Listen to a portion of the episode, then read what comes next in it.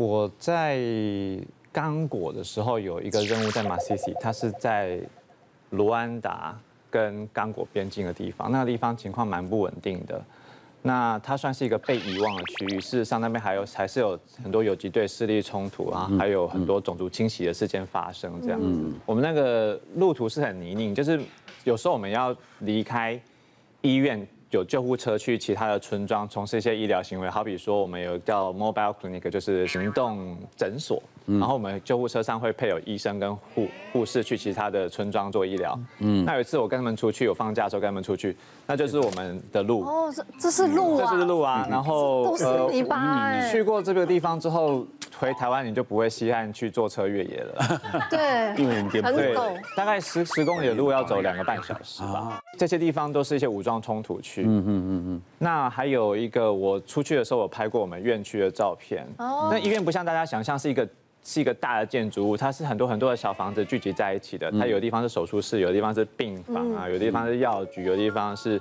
嗯，呃，检验室这样子，那整个山头都是我们医院这样。那你等一下，你们这个服务的范围有多大？就是多少人会过来这样看？这个这个村庄叫马西西，所有人跟周边方圆大概几十公里都算我们的服务范围。因为我们在这个地方也有发生过这些病人他们不远千里跑来的情况，嗯，他们自己包车或各有想想尽各种方法，嗯，到达到这个村庄来给我们给我们治疗，因为。这个地方是免费，然后是很好的医疗，这样对他们来说是很好的医疗啊。当然，对我们台湾人来说，就是比较基础的医疗。嗯嗯。那在这种情况不太稳定的地方，偶尔的时候就会受到一些冲突的威胁，这样子。对，那我们旁边后面有个山头，在我拍照的地方更往后，就这个地方。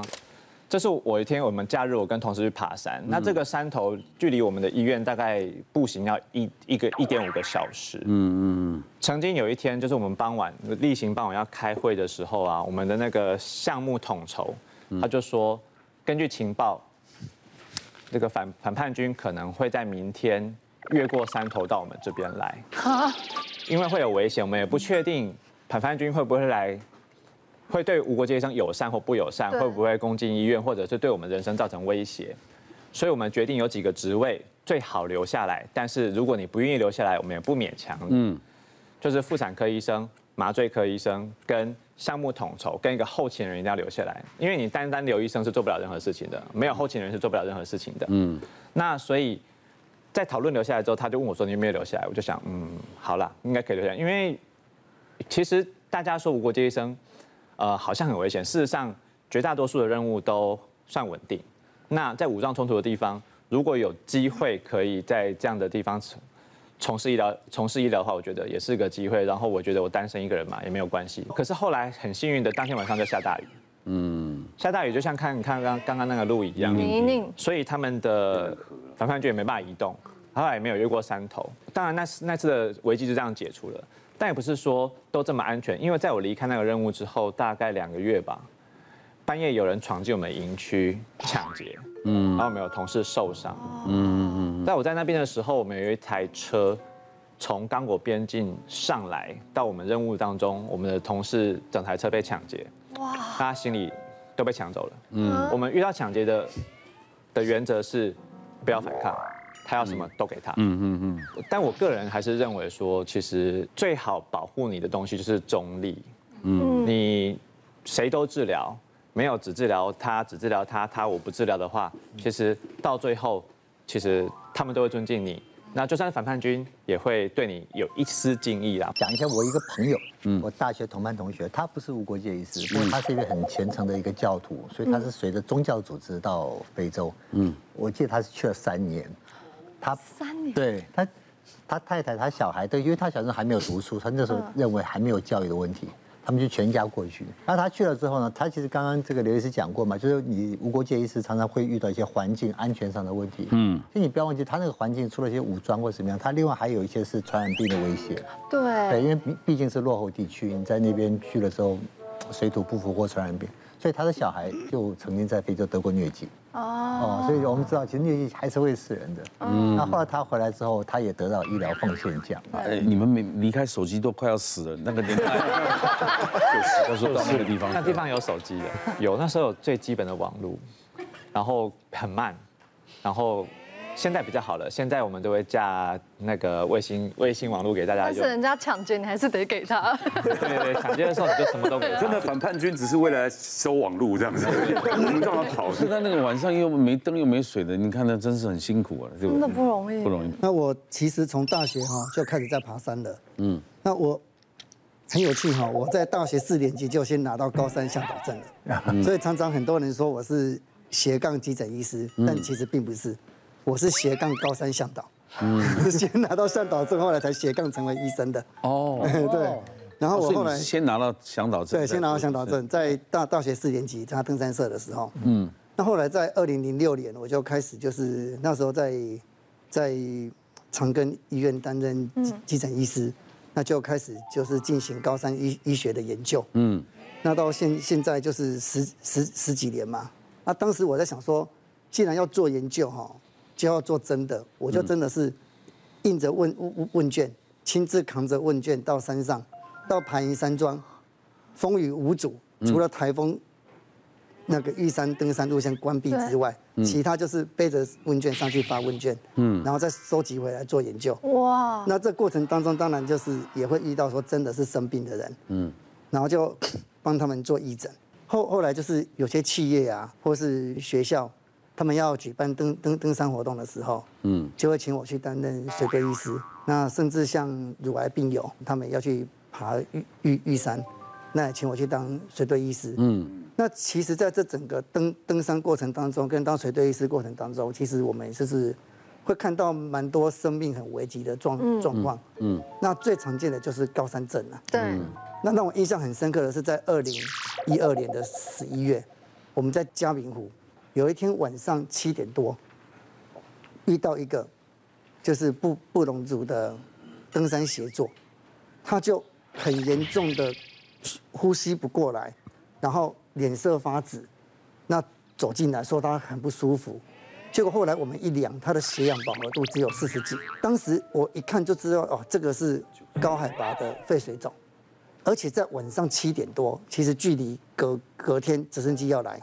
还有十二小时，那怎么办？而且肺水肿，它有可能六小时就会死亡。嗯，当时我们真的觉得哈，哦，完蛋，今天晚上可能要 CPR，而且会，而且是会救不回来的那一种。后来我们给他用氧氧气，百分之百的氧气，那给他打救命针，给他吃药，半小时之后他还是脸色发紫，一直说他想睡觉。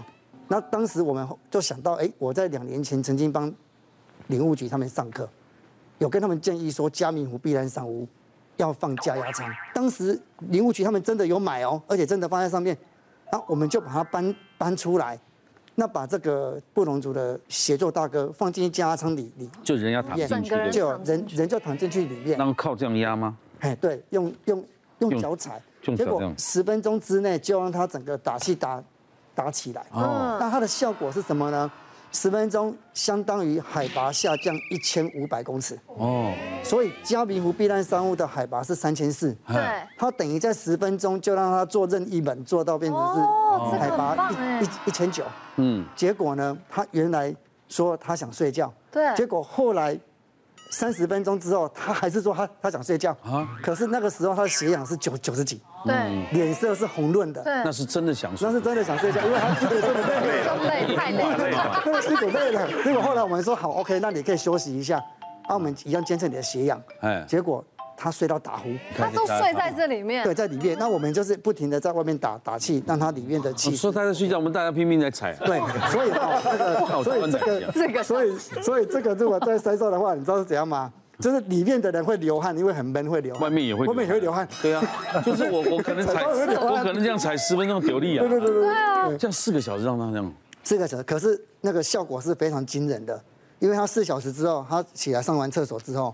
他已经可以自己走了。嗯，我们在半夜十二点就让他当机立断，见好就收。嗯，赶快派三个向导陪着他连夜走下山。用走下山？用走了下山。不要等直升机。不要等直升机了。早上五点多他就回到登山口了。哦。那后来其实这个事情让我们觉得非常的，我觉得这个这个加压舱哦，效果非常的惊人呐。一般正常的躺下去会怎么样？正常人躺进去哦，对，会很闷吗？加压会怎么样？会会闷，然后耳耳朵会有点不舒服啊。那不过如果高山症的人躺进去的话，就是舒服，他会比较舒服。因为我们就是有一个这个经验哈，就觉得说，如果台湾所有的山屋，对啊，或是像搜救队，他们都能够有这个设备的话，那基本上至少在高山上最常见的能会多救几个人回来高山症的问题就可以获得解决。是所以我们就成立那个台湾野外地区紧急救护协协会。那我目目前是这个协会的理事长。嗯，那我们就是弄这个加仓计划，目前我们是购买了一百个。嗯，那其中四十几个是放在台湾所有的高山的山屋。嗯，甚至现在泰鲁阁国家公园目前在碧露山跟屏风山有在新建两个新的山屋。嗯，这个我们在过年期间也要再把它放上去。对，哎，然后还有像一些高山旅游据点，塔塔加、合欢山，这个我们都会放。因为台湾是百岳，都很喜欢登山嘛，对结果有的不见得是高危险，有的是低也危险，是对不对？然后我们从二零一六年哈，整个筹备二零一六年放的第一个到现在，已经救了四十几个人。哦，对，所以基本上我们这个计划八百万哈，然后救四十几个是超级值得的。值得值得。那可是其实哈，本来以为捐钱很很很难，后来发现放上去更难。嗯，哎，因为放上去我们是靠自工背上去的。嗯，啊，每个自工上面都会有一个要背的加上八公斤，那另外还有储存桶八公斤。哇，那还有自己的粮食，而且过这个圣林线它是断崖哦，哎呦，他们要过这个断崖，这个这个叫做这个叫做苏可以走吗？密达断崖这。样上去啊？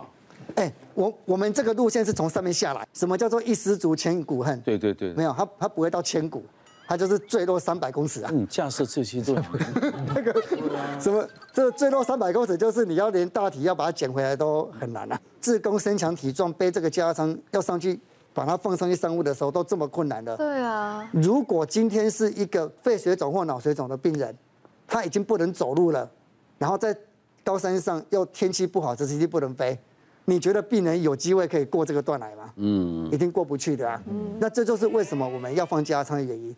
这个影片其实是很有名的品田段来第二段。嗯，哦，这个影片哦，它在今年哈已经掉了两个山友了。嗯，那它也是，如果一失足掉下去的话，就是三百公尺深。那基本上掉下去是完全没有机会可以活了。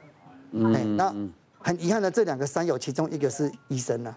那其实我们的志工在背这个加仓也也是要经过这种很危险的断崖。我了解。哎，就是虽然说我们，虽然说我们这个过程当中，我们不会有那个反反抗军拿着枪指着我们。对对。但是你们跟大可是我们面临到了这个段来哦危险，这个段来跟枪一样危险啊可！这个是真的是不能够马虎的。嗯别忘了订阅我们 YouTube 频道，并按下铃铛收看我们的影片。想要看更多精彩内容吗？可以点选旁边的影片哦。